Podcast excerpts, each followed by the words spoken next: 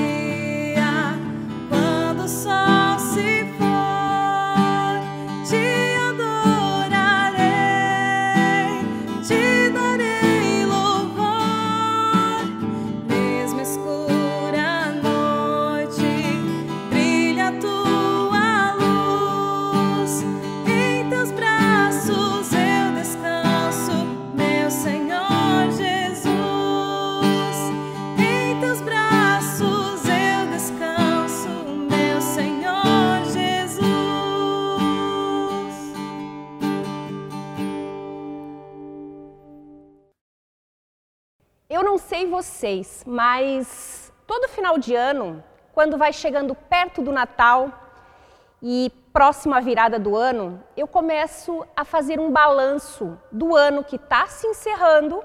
Costumo fazer planos para o novo ano que vai chegar.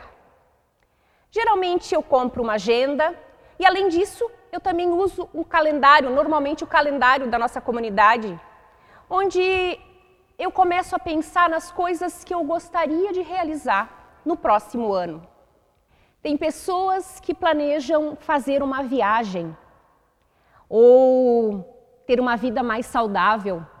Outras desejam inserir mais atividade física no seu dia a dia. Outras ainda prometem arrumar um pouco mais de tempo para se dedicar à leitura da Bíblia ou trabalhar mais, se inserir mais na vida de comunidade. A gente se planeja, mesmo sabendo que nós não temos o controle de nada. Mesmo assim, nós acabamos fazendo planos. No final de 2019, não foi diferente. Eu tinha acabado de retornar do meu estágio e tinha diversos planos e ideias para 2020. Muitos planos eu até consegui realizar, mas em março tudo parou.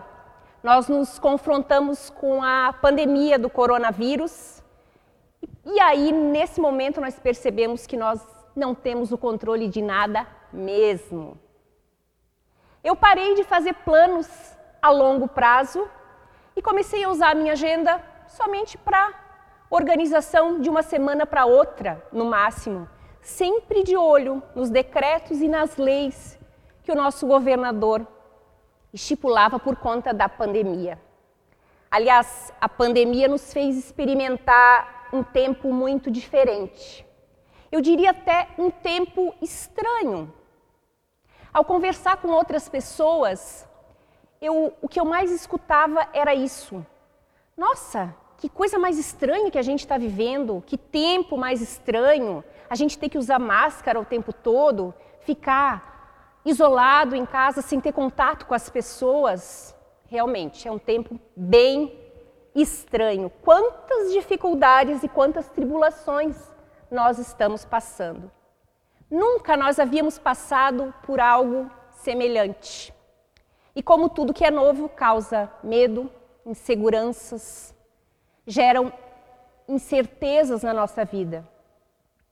Enquanto eu me preparava para essa pregação, eu fiquei pensando nisso tudo e eu lembrei da primeira carta de Pedro, onde Pedro escreve para o povo de Deus que está espalhado por todo mundo, que está espalhado por todo canto devido à perseguição cristã. Eles eram perseguidos e por isso estava cada um em cada canto diferente, também passando por sérias e duras tribulações. E agora, para a gente entender um pouquinho mais, eu gostaria de ler o texto bíblico lá de 1 Pedro, capítulo 1, vers nos versículos 3 a 7, onde o Pedro escreve para o povo. Pedro diz: Louvamos ao Deus e Pai do nosso Senhor Jesus Cristo, por causa da sua grande misericórdia. Ele nos deu uma nova vida pela ressurreição de Jesus Cristo. Por isso, o nosso coração está cheio de uma esperança viva. E assim, esperamos possuir as ricas bênçãos que Deus guarda para o nosso povo. Ele as guarda no céu onde elas não perdem o valor e não podem se estragar, nem ser destruídas. Essas bênçãos são para vocês que, por meio da fé, são guardados pelo poder de Deus para a salvação que está pronta para ser revelada no fim dos tempos. Alegrem-se por isso, se bem que agora é possível que vocês fiquem tristes por algum tempo por causa dos muitos tipos de provações que vocês estão sofrendo. Essas provações são para mostrar que a fé que vocês têm é verdadeira. Pois até o ouro que pode ser destruído é provado pelo fogo. Da mesma maneira, a fé que vocês têm, que vale muito mais do que o ouro, precisa ser provada para que continue firme. E assim vocês receberão aprovação glória e honra no dia em que Jesus Cristo for revelado. Pedro escreve essa carta aos eleitos de Deus, aos peregrinos espalhados, como o próprio capítulo 1 fala, que estão vivendo como estrangeiros numa terra que não é sua.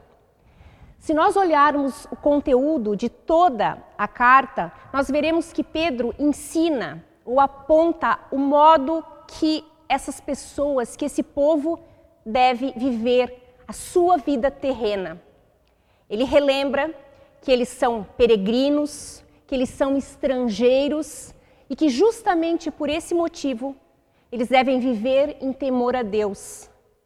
Sempre sendo exemplo, dando exemplo, mesmo ali, naquele lugar estranho que eles se encontram.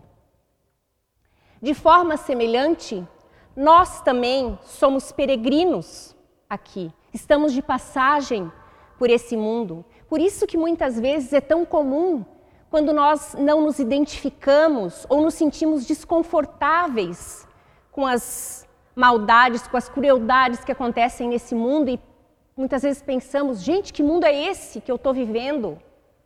Isso é normal, porque a palavra lá em Romanos 12 nos fala: não vivam ou não se identifiquem com as pessoas que vivem nesse mundo, mas deixem que Deus os transforme por meio de uma completa mudança na mente de vocês.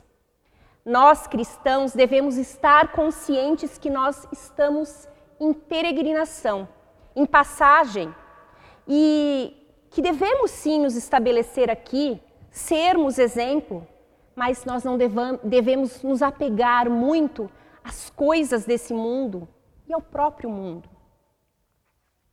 Ao lermos o Antigo Testamento, nós percebemos que os nossos antepassados também viveram momentos de peregrinação, de deserto, de escuridão.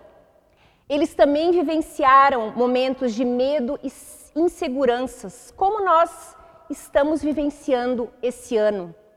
As tribulações que nós vivemos hoje, os nossos irmãos lá atrás, do Antigo e do Novo Testamento, também já experimentaram, só que de outras formas. Na carta de Pedro, eles são chamados, apesar de toda tribulação, a olharem para aquilo que não se pode estragar, para aquilo que não se acaba, para aquilo que não se destrói, a olhar para Deus, para suas bênçãos, para a salvação. Nós, da mesma forma, somos chamados a fixarmos o nosso olhar e seguirmos o nosso caminho rumo à cruz de Cristo. Esse é o nosso alvo. É Jesus quem determina a forma que nós vivemos e encaramos as dificuldades da nossa vida. A fé é algo muito mais precioso do que passageiro, como o ouro desse mundo, por exemplo. Quando nós focamos na herança divina que nós ainda iremos receber, a nossa perspectiva muda completamente. Nós ainda estamos passando por um período muito delicado. Muitas vidas se perderam, famílias estão sofrendo seu luto, pessoas perderam o seu emprego, perdas, perdas e mais perdas. E apesar de nós não estarmos sofrendo perseguição, a carta de Pedro também serve para nós, porque ela foi escrita para momentos de angústia, para momentos e situações em que há sofrimento, em que nós sentimos angústia no nosso coração. Nós que vivemos uma vida com Jesus, temos uma esperança viva, como eu li lá no versículo 3. E essa esperança nos carrega, ela nos conforta em tempos de tribulação, em tempos de provação. Romanos 15 nos diz que nós temos um Deus de esperança e que nós também devemos ser ricos em esperança para experimentar alegria e paz a partir das promessas de Deus. Nós temos um Deus que caminha conosco, que passa pelos nossos desertos e pelas nossas peregrinações ao nosso lado. Ele não é um Deus distante, um Deus ausente, um Deus inacessível. Muito pelo contrário. E mesmo que nós tenhamos passado por dificuldades, Deus não se ausenta do nosso lado. Ele não retira de nós a sua presença nem as suas bênçãos. Nós sabemos que não foi um ano fácil e não sabemos ainda tudo o que nós temos pela frente. Mas nós não devemos permitir que o desespero e a desconfiança corroa a nossa fé e a nossa esperança, pois ela é muito valiosa e muito importante. Quando o povo de Deus passou por tempos difíceis, ele sempre encontrou consolo na certeza de que Deus cumpre as suas promessas.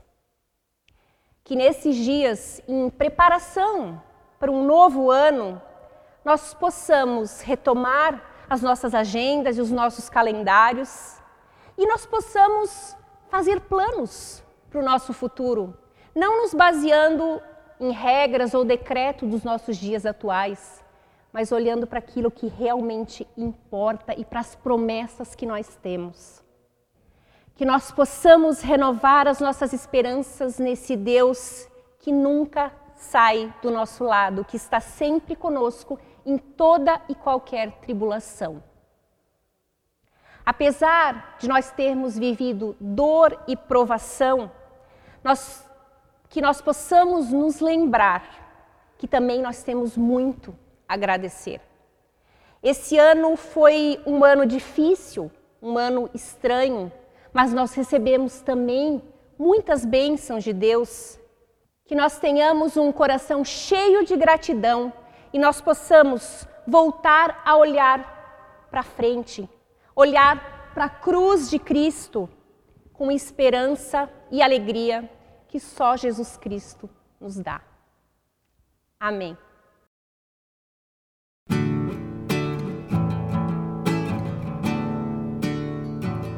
Pelas dores deste mundo, ó Senhor, imploramos piedade. A um só criação. Teus ouvidos se inclinem ao clamor desta gente oprimida. Apressa-te com tua salvação, a tua paz, bendita e manada Abrace o mundo inteiro, tem compaixão,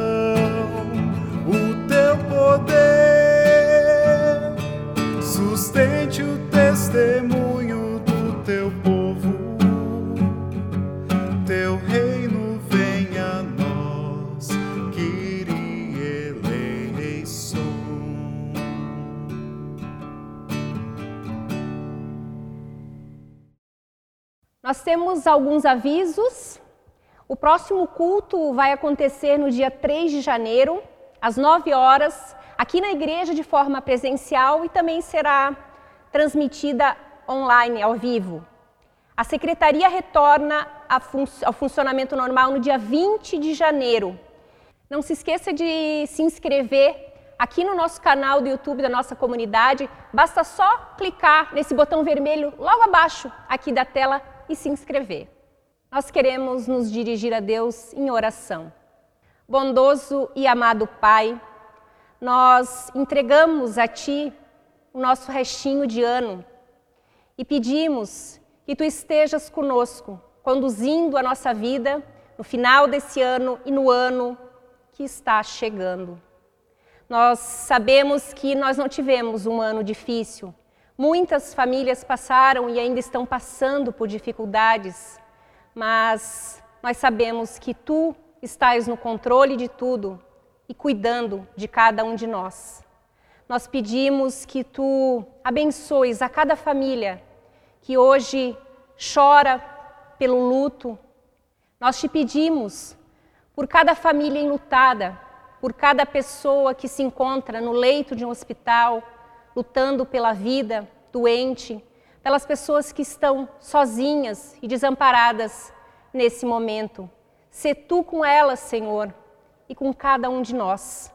Abençoe o nosso novo ano, abençoe a cada família e tudo ainda que temos pela frente. Colocamos a nossa vida em tuas mãos, certos de que tu tens o melhor para cada um de nós. Nós queremos orar agora oração que o teu filho Jesus nos ensinou. Pai nosso que estás nos céus, santificado seja o teu nome. Venha o teu reino. Seja feita a tua vontade, assim na terra como no céu. O pão nosso de cada dia nos dá hoje. Perdoa-nos as nossas dívidas, assim como nós também perdoamos aos nossos devedores. E não nos deixes cair em tentação, mas livra-nos do mal, pois teu é o reino, o poder e a glória para sempre. Amém.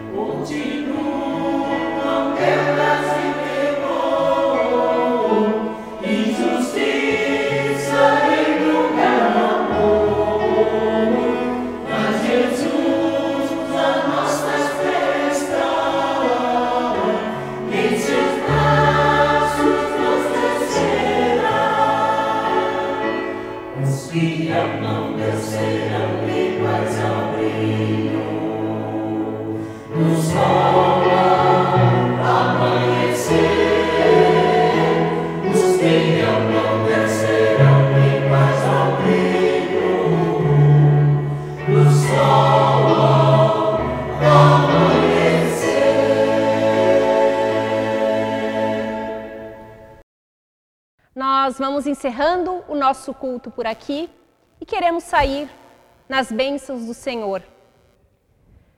O Senhor te abençoe e te guarde.